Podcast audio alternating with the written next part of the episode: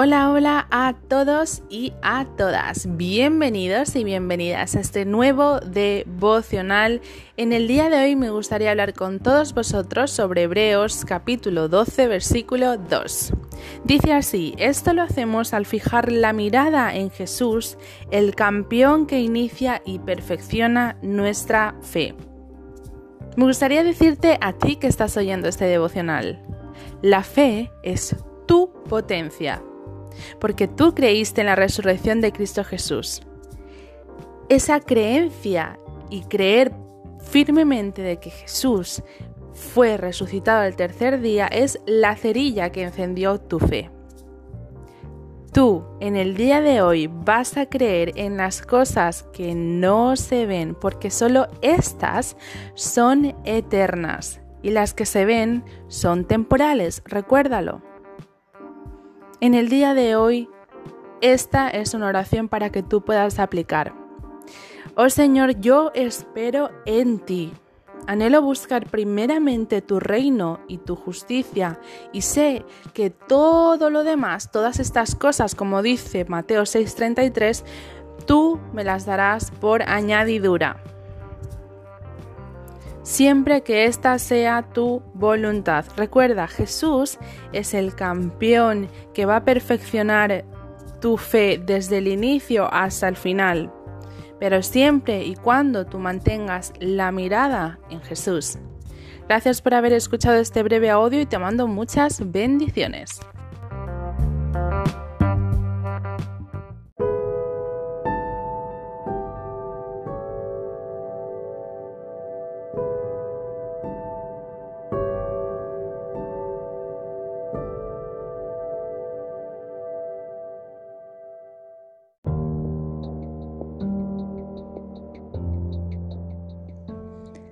Hola, hola a todos y bienvenidos, bienvenidas a este nuevo devocional. En el día de hoy me gustaría compartir con todos vosotros un mensaje que llegó a mí, un mensaje, la verdad, que bastante profundo y esto se llevó a cabo por parte del siervo Javier. Toma entonces como título este devocional El reintento de amistad con Egipto. Para contextualizar un poco, Anteriormente, el pueblo de Israel había estado divagando por el desierto de Negev durante 40 años. Ese desierto era inmenso, pues componía dentro de sí más desiertos, llegando a ser una especie de región de desiertos. Entonces, Dios, en su misericordia, había sacado a su pueblo del desierto y de las manos de Faraón, pero en el libro de Isaías podemos ver que las inquietudes de su ser, pues ellos querían volver a restablecerse nuevamente como aliados y amigos para así conseguir una protección de Egipto. Entonces Dios les hablaba diciendo que lo único que encontrarían es pues perdición en este acto, pero ellos, sin embargo, se dejaban llevar por las dudas y la inquietud, dando rienda suelta a este sentir, deseaban desesperadamente huir, comiendo del mismo plato que su deudor y verdugo. En el día de hoy Dios te dice, aunque las dudas y el tiempo te lleven a un desierto, no vuelvas a Egipto no vuelvas a ese camino de pecado y de esclavitud del cual yo te saqué, te dice el Señor, sino espera en mí, porque cuanto más huyas de la realidad, tu propio perseguidor, que eres tú mismo, y está en tu mente, será igual de veloz que tu propia incertidumbre. Entonces espera en mí porque yo soy tu confianza. Así como el pueblo estuvo en el desierto a espera de la tierra prometida, así también tú persiste hasta el final para recibir la vida eterna. Te pido por favor que no vuelvas a hacer pacto con Egipto. Lastimas tu ser y tu vida, no pongas en riesgo tu salud ni tu mente. Espera en mí y yo te responderé. Espera en mí y yo te daré descanso y esperanza. Para ello, lee Isaías capítulo 30, versículo 18. Gracias por haber escuchado este audio y te mando muchas bendiciones.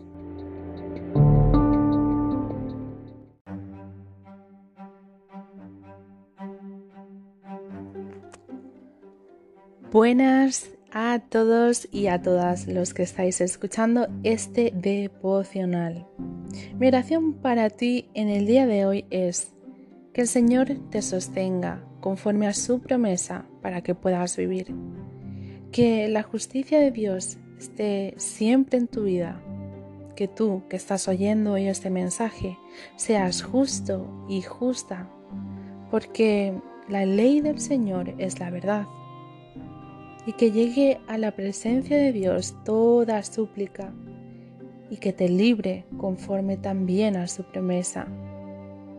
En el día de hoy me gustaría decirte y compartir con todos vosotros que Dios es verdadero. Sí, Él es veraz, Él es la verdad absoluta, a pesar de que nosotros, sus hijos, el hombre en sí, sea por naturaleza, pues mentiroso, engañador.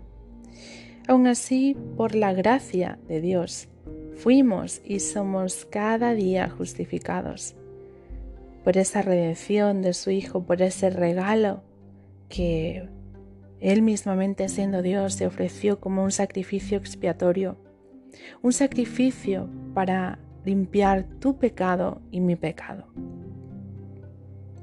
Todo el pueblo, judíos y gentiles, eran recibidor de esta gracia y a la vez eran justificados por la fe, esa que nos proporcionó el Señor Jesús. Así que somos justificados y confirmamos eso por la ley.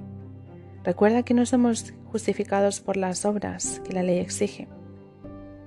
A Abraham se le tomó la fe en cuenta como la fe como justicia, aunque existía esta separación entre judío y gentil, que lo habremos hablado en algún devocional que otro. Me gustaría recordarte que en algún devocional también estuvimos hablando sobre estas diferencias entre judíos y gentiles y la necesidad de Pablo de enfatizar esa, que esa diferencia se rompiese por completo, ya que Jesús había muerto por todos por cada uno de ellos. Da igual la raza, el color, la orientación sexual, eh, el origen de tus padres, dónde naciste, qué color tienes los ojos, si te falta un miembro de tu cuerpo, si da igual, no importa la circunstancia, tu característica, todo, todo lo que pueda definirte como tal, porque el Señor Jesús murió por todos, por cada uno de los habitantes de la tierra, desde su muerte hasta el, hasta el final de los tiempos. Así que recuerda que Dios tiene ese poder de cumplir lo que Él te ha prometido él toma en cuenta y recuerda tu fe. Pero cree en el Señor Jesucristo, cree en Jesús, que Él fue entregado a la muerte por todos nuestros pecados y que resucitó para nuestra justificación. Gracias por haber escuchado este audio te mando muchas bendiciones. Recuerda que habrá una segunda parte de este devocional. Gracias y muchas bendiciones.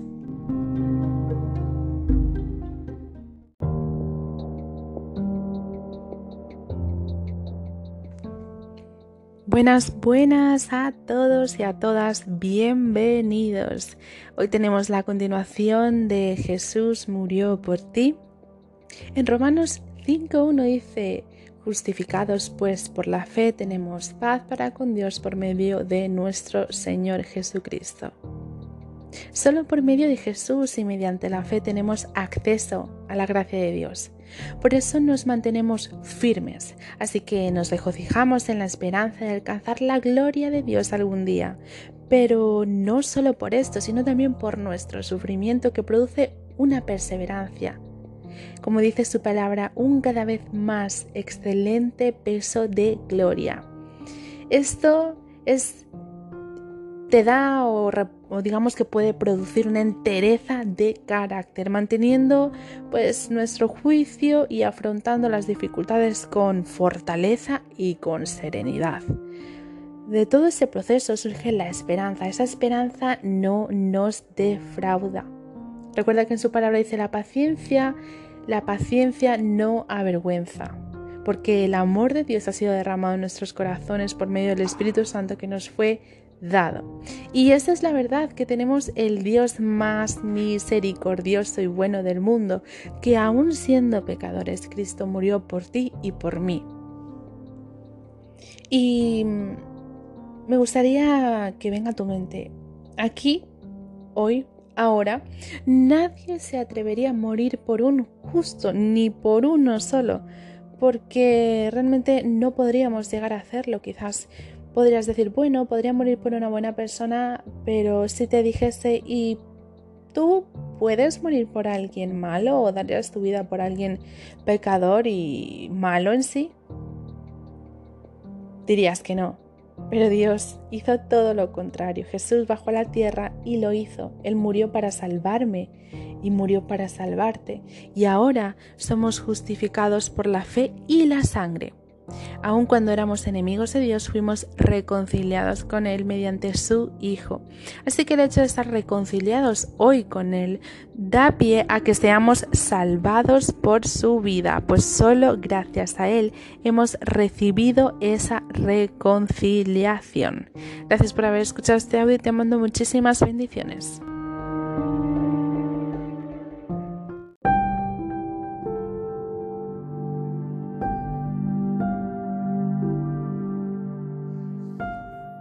Hola, hola a todos, bienvenidos y bienvenidas a este devocional final.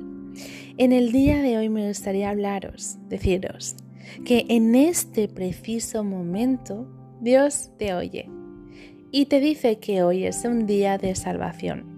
Si estás preocupado, si estás angustiado, Él te ayuda. El momento preciso es hoy y el día de la salvación es hoy. Así que demuestra lo que eres por tu pureza, por tu entendimiento, por tu paciencia, por tu bondad, por el Espíritu Santo que está dentro de ti y por tu amor ese tan sincero, que con fidelidad predicas la verdad, porque será allí cuando el poder de Dios actuará en ti. Si alguna vez has pensado, es que, uff, qué pobreza, soy pobre, recuerda que el Señor dice que los pobres realmente son los que poseen las riquezas espirituales y no los otros. Así que ninguno de nosotros poseemos nada en esta vida, porque así como, has venido, como yo he venido a la tierra, así me iré. Aunque tú creas que no posees nada, lo tienes todo. Si tienes a Jesús, lo tienes todo. Así que conoce la gracia generosa de nuestro Señor Jesús, que aunque Él era rico, por amor a nosotros se hizo pobre, para que mediante su pobreza pudiéramos ser ricos Debemos dar entonces la ofrenda en proporción a lo que tenemos, una ofrenda de nuestra vida. También hablando de una, de una ofrenda, yo no sé si, bueno, los que estáis aquí escuchando os congregáis y dais ofrenda, pero podemos aplicarlo para ambos ámbitos, tanto para una ofrenda espiritual o una ofrenda física. Así que si tú das lo que sea que des, también debes ser consciente de que debes dar en proporción a lo que tienes. Así que todo lo que nosotros demos es bien recibido, si lo damos con entusiasmo, lo damos con amor. Debemos entonces dar según lo que tenemos y no según lo que no tenemos. Eso quiere decir que lo que demos no tiene que hacerle la vida fácil a otros o difícil a otros. Quiere decir que debe haber una igualdad. Y dice, a los que recogieron mucho, nada les sobraba y a los que recogieron solo un poco, nada les faltaba. Gracias por haber escuchado este audio y te mando muchas bendiciones. Nos vemos en el siguiente episodio.